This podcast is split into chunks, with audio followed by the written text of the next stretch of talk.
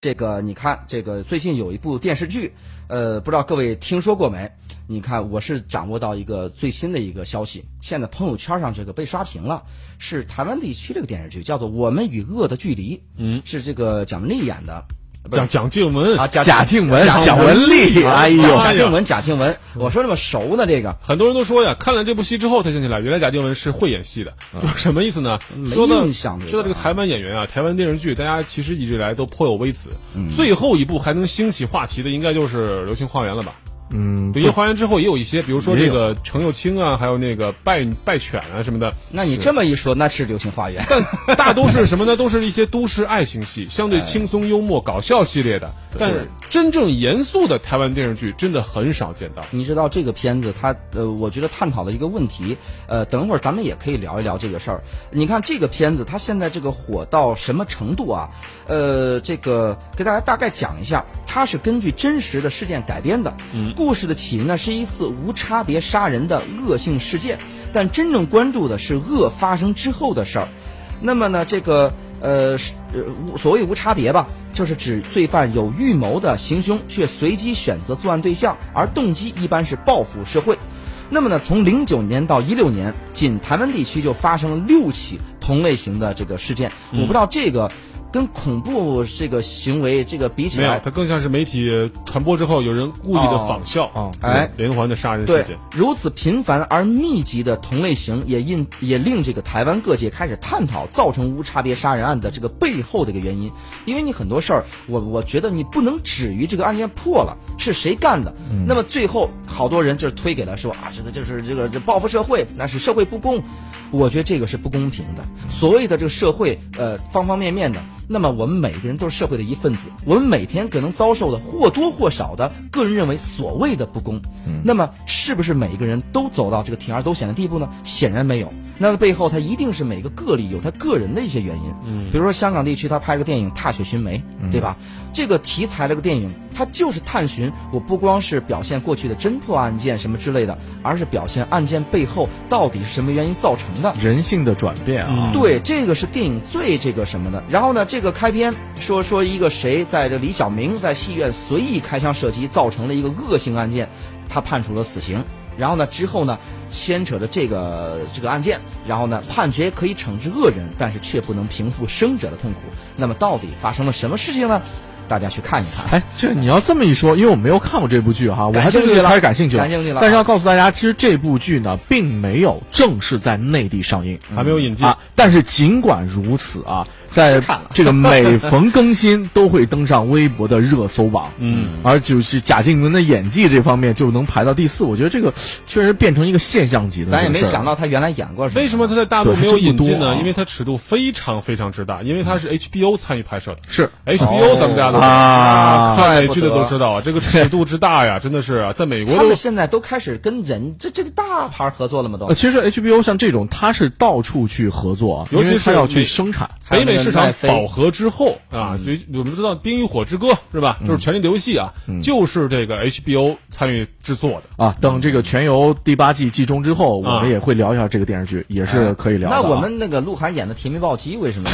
那那会儿再说啊，就是去年实际上台湾也是台式啊，公共公共电视也拍摄了一部电视剧，也非常有名，叫《你的孩子不是你的孩子》，这也是 HBO 拍摄。感兴趣。他要说的是什么呢？就是之前在大内，就是大陆这边也聊得非常火热的，就是原生家庭的问题。哎，就是原生家庭对于孩子种种的不公平，或者说是其他的一些这种无心之失吧，会给孩子带来可能延续一生的伤痕，这伤痕可能会遗传给他们的孩子。就这个话题，其实这也是有点目前像最近的电影《何以为家》。就你看得出来，其实海峡两岸大家关注的事往往具有很高的趋同性，包括这次这个我们娱乐的距离，他聊的也是，因为我们是媒体人啊，所以我觉得这个电视剧真的是当做媒体都该看一看。就是媒体公众的焦点跟这个情绪、跟法律、正义等等之间这种错综复杂的关系。就是舆论的推手，事实上它可能不仅仅是左右一件事情，还可能左右一个人的人性。对，他在反思。对哎，我这想到一个什么，就是过去陈凯歌拍了一部电影叫《搜索》。对，他其实上映之初的时候，而是是刚没上映之前，他介绍这个剧情的时候，其实很多人抱以一个很高的一个期望，因为当时啊，就是这个隐私权这个问题，包括所谓的人肉搜索嘛，对人肉搜索这个事儿，甚至是你用笔，不是用笔了，你用网络是能杀人的，带引号的杀人的。嗯，那么这个事儿呢是受到很大大的一个争议。于是呢，在那个时候，到底是这个，比如公共事件，呃，这个对于这个社会的这个不公的维护，呃，惩处这个罪犯，还是说保护这个什么隐私等等，这种种这些东西交杂在一起。嗯，等电影上映了呀，我觉得太轻了。就是哪个地方啊，你好像都想说一点，但是每个地方，哎，点到为止，然后就撤，哎呦，不过瘾。所以我觉得好的题材，呃，可惜了陈凯歌的那部作品。关键还是什么呢？关键还是投资方是怎么看待这部剧的？为什么之所以这两部电视剧都非常呃，在在这个华语世界啊都引起很大关注呢？就是因为他们是敢于接触接触这个严肃社会面的，目前不多的电视剧。为什么呢？因为很多资本不敢拍这种电视剧，害怕不讨好。嗯，但是 HBO。我们知道，他一向的口味都是一向就是这样，一向以关注这种，包括像什么法律与秩序啊等等等等类似这样的探讨严肃题材是他最擅长的领域，所以他不惜花重大的重金来聘请最好的演员、最好的导演，包括如果你看这部剧就会发现，不论是摄像还有这个运镜啊，都非常非常的好，真的是可以说是近来少见的一部电影手法去拍了，差不多是这个意思呀。这个让我想起来，对，就是说台湾不是没有好的这个影视工作者和电影制作机构，而是什么呢？大家没有人投钱去拍这么一部，现在有人有了。我觉得这个这个题材让我想起来美剧《奔夜之罪》，嗯，也是一个小男孩。偷开这个他爸的出租车，嗯，本来是要到哪个地方，结果呢半夜呢，这个拉来一个小女孩这个女孩呢上车以后呢，哎，就他说我这不不经营，我今天是开私车出去有事儿。他说不行，你只管往前开，你不能把我下去，这算是拒载，我在打那个什么幺二多少，我我举报你。然后呢，这个说那没办法，那行，我给你送过去吧。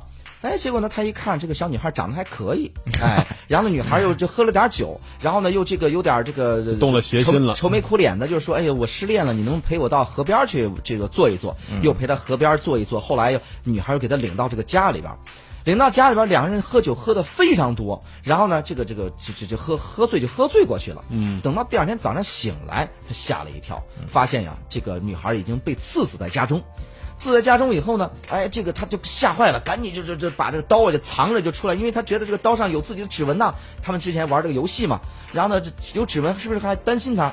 他也想不起来到底发生了什么，喝多了，于是赶紧开着车出来，开着车出来又又又又又紧张撞到这个电线杆上。警察又过来，本来是以为一个交通肇事，结果又发现了什么等等等等，又坐到这个监狱里边最后呢，哎，疑罪从无，他这个解除了这个这个冤冤狱了。但是呢，疑罪从无是疑罪从无，是证据证死不了他。但是到现在为止，一直到结束都没有。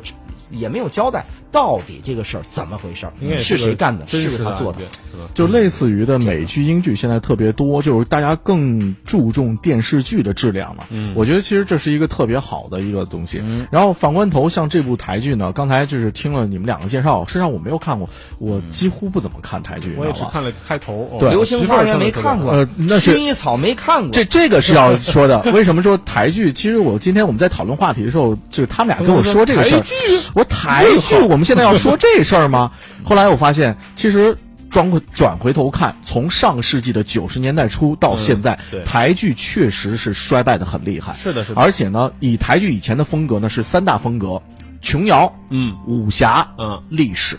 是的，这三大主题是台剧的三个最大的厉害，而且刚才这个小雨说了，台剧基本上像像台视啊，还有中天呢，这个三大三大电视台基本上输出的都是这样的电视剧，而像咱们国家这个呃内地看到的这样的这个电视剧哈，最多的，比方说像九零年开始引进的《戏说乾隆》。哎，当年百分之五十的收视率，这是一个特别可怕的数字。一代女皇。包青天，一代女皇武则天。后来呢，到第二部第二个高牌是什么呢？新白娘子传奇。哎，对，各位，二零零四年中央八套重播新白娘子传奇，当时占据了当年电视剧收视率的第一位啊。二零零四年，一直到后边还有什么呢？《还珠格格》对，实际上《还珠格格》就开开放是什么呢？就是琼瑶剧和内地的演员机构进行大面积的合作，对，展示一种新的创作理念和方式。到现在周杰是不是？对，还有。偶像剧、偶像团体的这种小鲜肉，这种团体就是《流星花园》。事实上，台剧确实它在这个潮流上，包括这两年的娱乐的这个走向上，给了大家很大的这样冲击。嗯，但是随着整个内地的电视剧制作的水平的提升，包括本资本的运作，包括像在二零零八年的时候，我看资料，我没记错，二零零八年的时候，当时内地向台湾输送电视剧，嗯是当年电台湾电视剧自产的多少倍呢？八倍。是的。嗯，所以呢，在这样的压迫之下呢，台剧这两年确实是有点起不来头。你知道成本有多低？台剧拍一部三立台一分钟一万，但是新台币，一部六十分钟电视剧，我们就往大里说，六十分钟一般都不够啊。嗯，六十万除以五，十二万，十二万人民币拍一部戏，拍拍一集电视剧。朋友们，最早年的时候，我跟你说，一部一个演员一线的啊，一集片酬二十万。对，你知道吗？这个大陆和台湾的给大家对比一下，大家可能没概念，因为我带团队出去拍过片子，谈话类节目，谈话类的视频节目，然后呢，一期节目下来，然后呢，这个所有的三位嘉宾呢。稿酬呢是三千块钱一个人，在这种情况下，呃，我们花的是将近十万块钱。你看，就是大陆和这个台湾在影视剧方面不同的体制和成本的投入，就决定了这两年相关的这个成绩，对吧？哎，这个那但是这个台剧怎么就突然起来了？以及呢，我们的电视剧现在发展到什么一个阶段呢？就是这个大陆的电视剧发展一个什么阶段呢？哎，咱们广告之后跟大家继续来聊一聊。各位也可以说一下你心目当中印象最深刻的或最为经典的台剧。是哪一部呢？我们的微信公众号是私家车九九九。